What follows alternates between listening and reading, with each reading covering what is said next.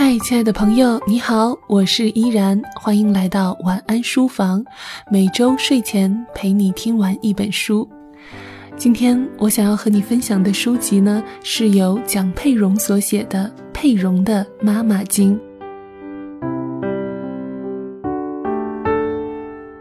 几乎我认识的每个母亲或多或少都有些焦虑的症状，我也未能幸免。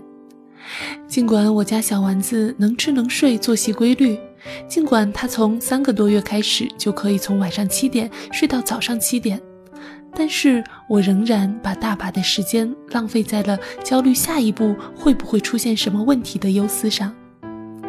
我每天都在研究小丸子几点要叫醒，几点要哄睡，醒了要先做什么，后做什么，吃完奶要竖抱拍嗝多久。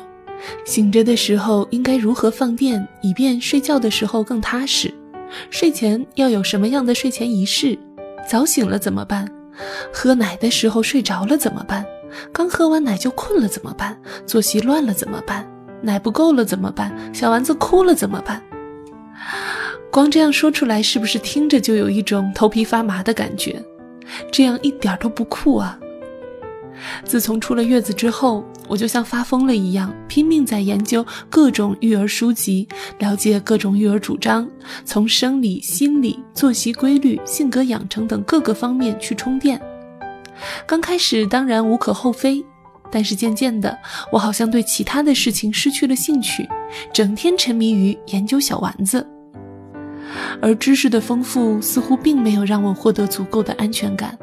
虽然我本以为会像结婚前一样，只要学习到足够多的知识，就可以把婚姻经营好，但小孩子实在太难搞了，而我至今仍然无法与失控感和谐相处。后来因为要录制为你读书栏目的关系，我阅读了这本佩蓉的《妈妈经》。翻开书，看到佩蓉的全家福，看她被老公林先生以及三个帅气阳光的儿子包围着，他们每个人脸上都洋溢着幸福的笑容。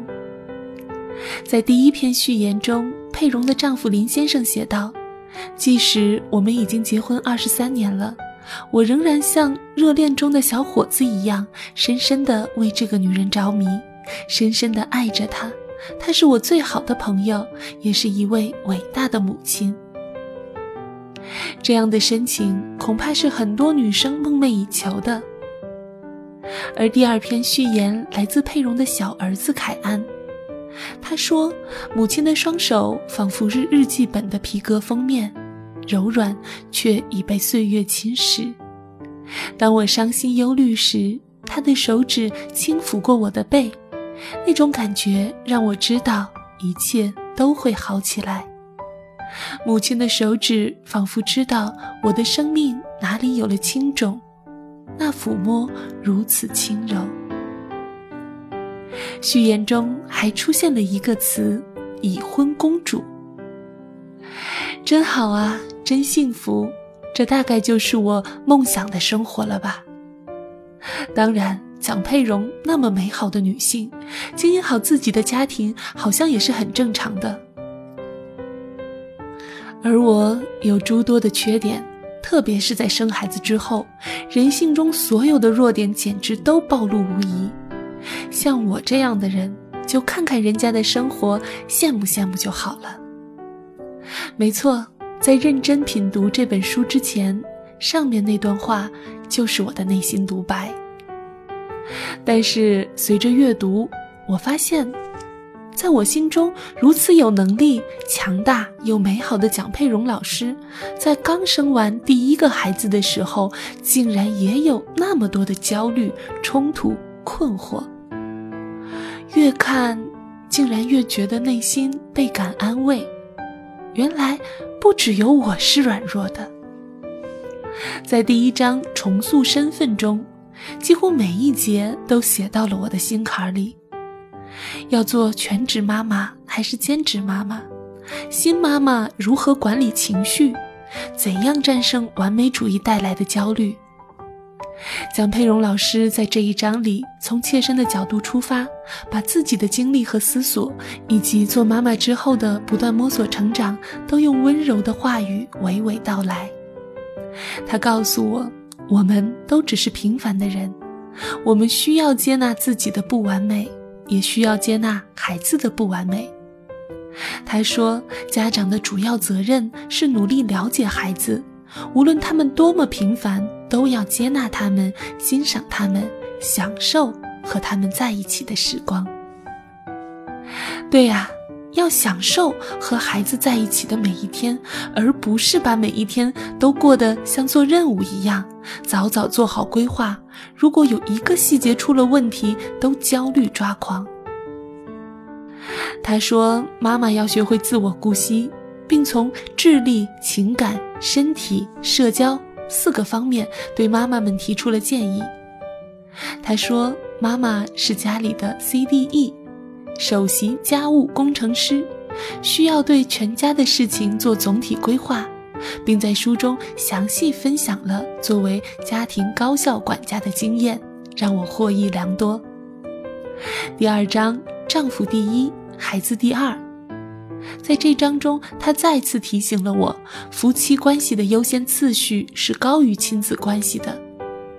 这不正是我生孩子之前一直念叨，但随着小丸子越来越大，渐渐被我遗忘的吗？虽然小丸子现在简直不要太天使，白天作息规律，晚上可以睡大长觉，没有夜奶，我有很多的时间可以和老公相处，但我却总会分心。会心不在焉，在这方面，莫大爷做的比我好。他始终在努力维护我们的夫妻关系，尽可能的把我往回拽。我现在常常感觉自己失控了。我想做的事情，我以前做起来轻而易举的事情，现在都做不到了。在佩蓉的书里，我看到她曾经也有一样的纠结，甚至比我更甚。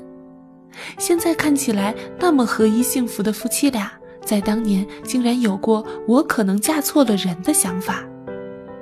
我从来没有过这样的想法，哪怕现在我对莫大爷不像以前那么火热，我也在内心深处深深的爱他，知道他对我来讲要比小丸子更加重要。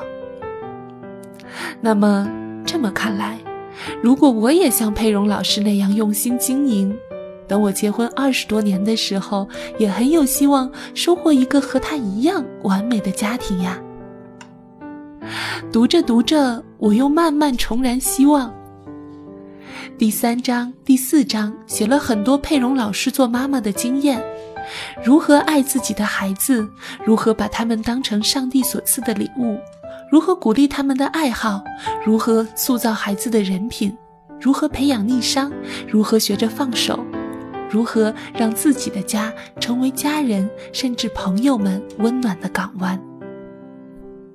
这本书就像一个用爱写就的教材一样，佩蓉老师温暖的笔触以及充满智慧的话语，轻轻推开了我心中的那扇窗户。我现在也是一个妈妈了，和每一个妈妈一样，我的人生遇到了前所未有的挑战。这是我成长的契机，是我人生境界得到拓展的机会。看到佩蓉老师美好的见证，我不禁对未来充满信心。我们都不是完全的人，但是我们仍然可以靠着神，用智慧经营好自己的家，成为自己想成为的那个样子。我在结婚前曾和莫大爷上了婚前辅导课程。虽然我每次推荐周围的人去学习，都会被人嘲笑说结婚有什么可辅导的。那时我的观点是，我们就连开车上路都需要学习，经营夫妻关系不比开车难多了吗？当然更需要学习。如今我想，做妈妈也是需要学习的，不仅是从养育孩子的知识体系上需要学习，在这个方面，几乎每个妈妈都会研究。而如何经营好家庭，如何平衡夫妻关系和亲子关系，如何在忙碌的家庭生活中仍然把自己当做公主一样对待，这些更为重要。而这本书就是超棒的教材。二十年后，你想要什么样的生活？那就去看看活成你想要的那个样子的那个人是怎么说的吧。现在的每一个改变，都决定了未来会得到怎样的结果。感谢这本书，它安慰了我，并让我看到了希望。也感谢美好的佩蓉老师。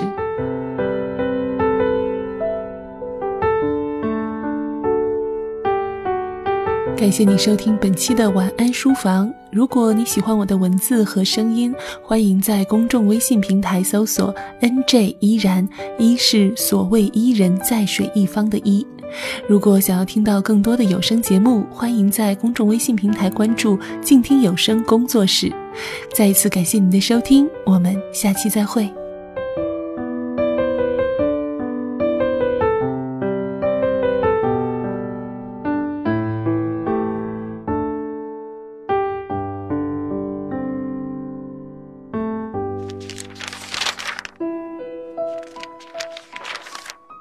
你读一本书大概要多久？我读一本书大概需要一个星期吧。嗯，差不多三四天吧。我小的时候读书快，一晚上就能读完一本书。哎，我呀，真的是还真挺久没有看书了。平时工作真的太忙，应酬太多，晚上回家也没有什么时间去看书。